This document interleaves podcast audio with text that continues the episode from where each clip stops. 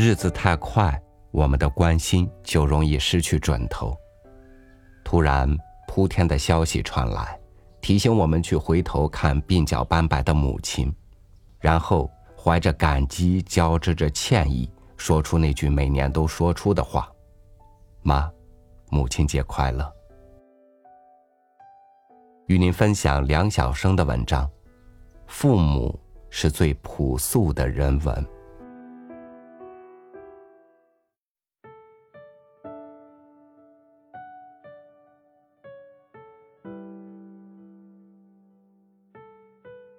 我的意识中，母亲像一棵树，父亲像一座山。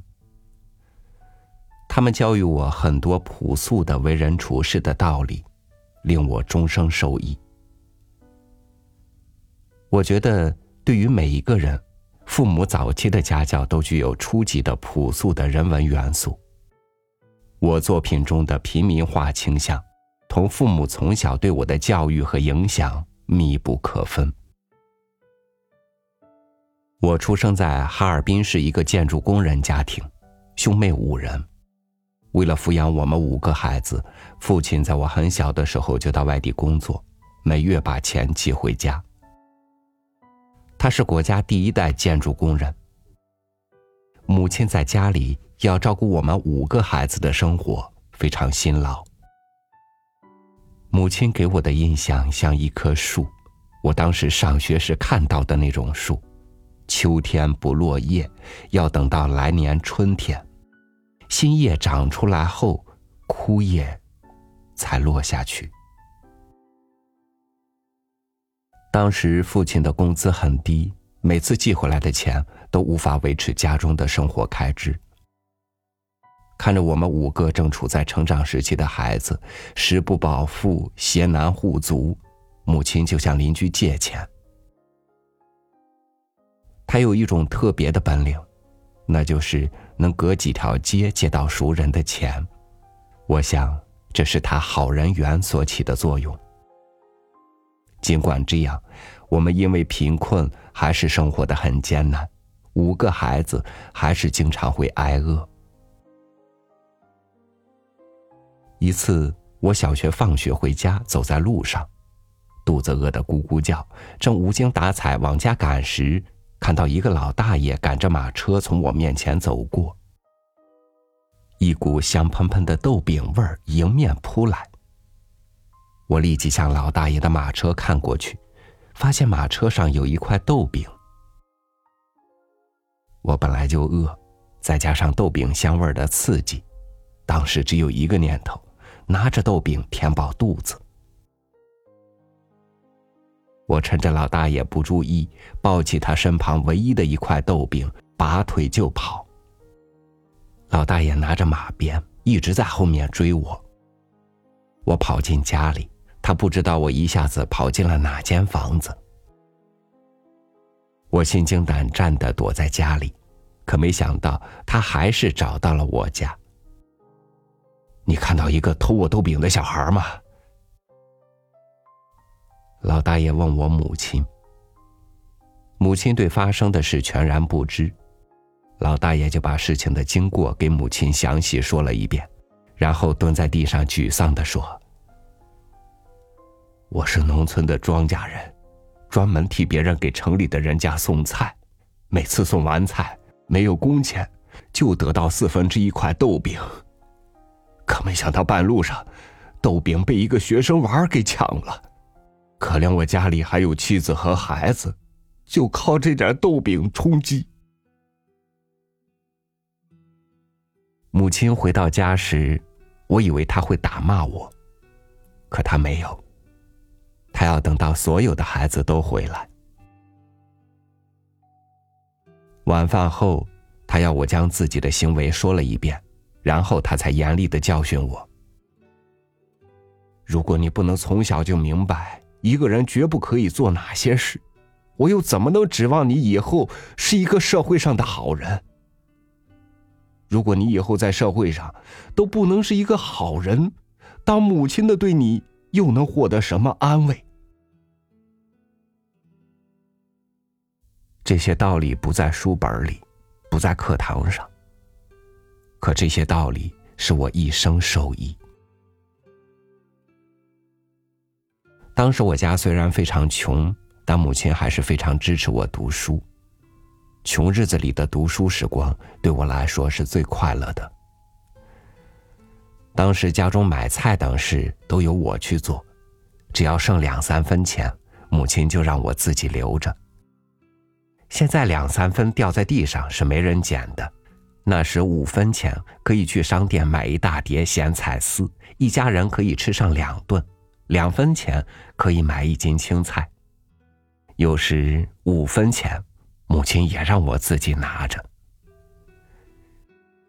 我拿着这些钱去看小人书，《红旗谱》在同学那里借来读过后，才知道还有下集，上下两部加起来一块八毛多一点。我还清楚的记得书的封面是浅绿色的，画有红缨枪，颜色很鲜艳，我很喜欢，非常想看这本书的下集。当时正读中学，我下了很大的决心，才鼓起勇气去找母亲要钱。那天下午两点多，我来到母亲做工的小厂，进去一看。原来母亲是在一个由仓库改成的厂房里做工，厂房不通风，也不见阳光，冬天冷，夏天热，每个缝纫机的上方都吊着一个很低的灯泡，因为灯泡瓦数很高，所以才能看得见做活。厂房很热，每个人都戴着厚厚的口罩，整个车间就像一个沙场一样，空气中飞舞着红色的棉絮。所以，母亲戴的口罩上都沾满了红色的棉絮，头发上、脸上、眼睫毛上都是，很难辨认哪位是我母亲。我一直不知道母亲在这样的环境下工作，后来还是母亲的同事帮我找到了她。看见母亲，本来要找她要钱的我，一时竟说不出话来。母亲说。什么事说吧，我还要干活。我要钱。你要钱做什么呀？我要买书。梁嫂，你不能这样惯孩子，你给他读书就不错了，还买什么书呀？母亲的工友纷纷劝道：“他呀，也只有这样一个爱好。”读书反正不是什么坏事。母亲说完，把钱掏给了我。拿着母亲给的钱，我的心情很沉重。本来还沉浸在马上拥有新书的喜悦中，现在一点买书的念头都没有了。当时我心里很内疚，因为母亲在那里工作了两年多，我一直不知道她在那里。我一次都没有去看望过他，我也没有钱孝敬他。我怀着这样的心情，去用母亲给的钱给他买了罐头。母亲看到我买的罐头，反而生气了，然后又给了我钱去买书。那时我就拥有了完整的《红旗谱》和《拨火记》，我非常喜欢这两本书。这件事给我的印象很深。一直后来参加工作后，我的第一件事就是花了二三十元钱，给母亲买回所有款式的罐头和点心。母亲看着我买的礼物，泪流满面。她把这些罐头擦得很亮，整整齐齐的摆在桌子上。母亲最令我感动的事，是发生在三年自然灾害期间的那件事。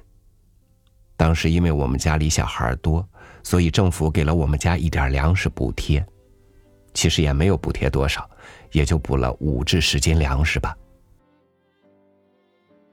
月底的最后一天，家里一点粮食都没有了，揭不开锅，母亲就拿着饭盆将几个空面粉袋子一边抖一边刮，终于刮出了一些残余的面粉。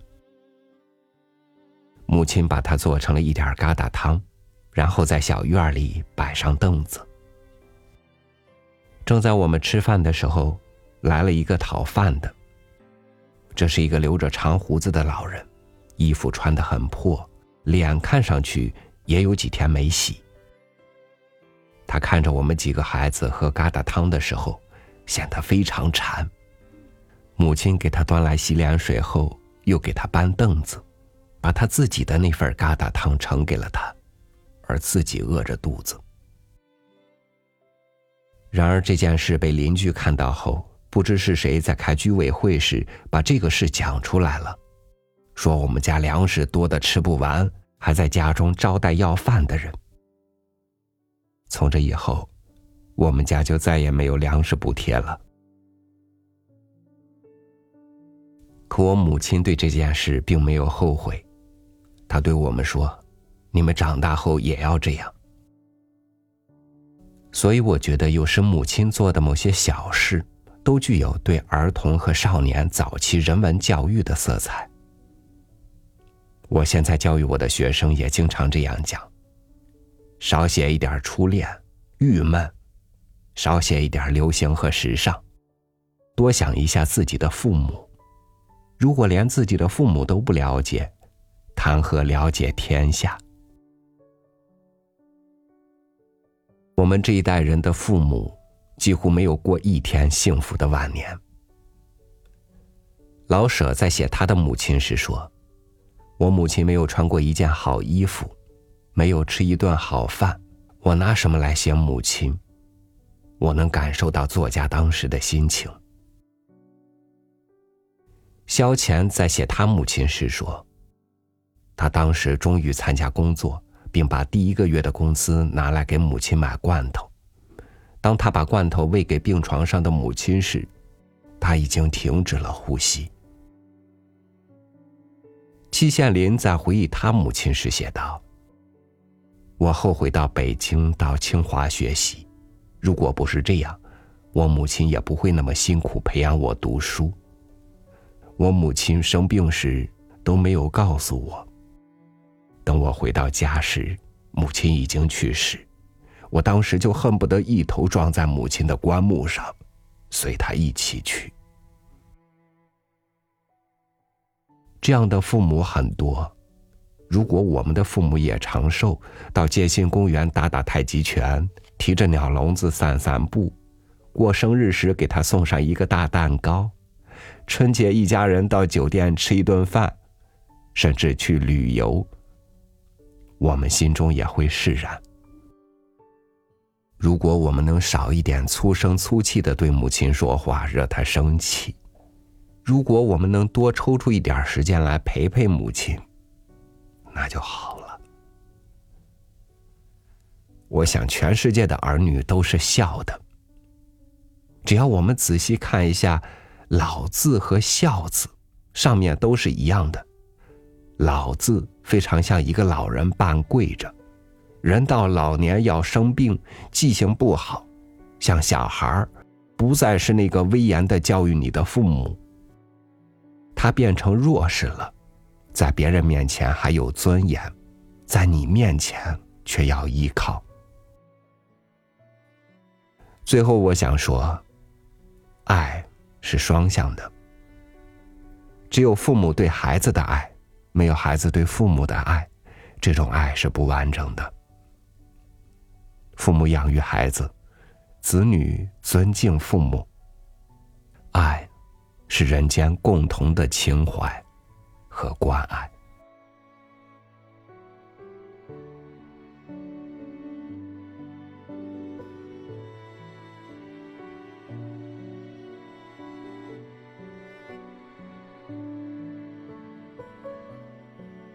新的记忆会替代旧的，新的爱。会淡化旧的，新的思想会冲破旧的。父母的一切都在时光里变老变旧，但愿在你那里，他们能够永葆青春。祝愿天下所有的母亲、父亲身体健康，心情愉快。感谢您收听我的分享，我是超宇，祝您晚安，明天见。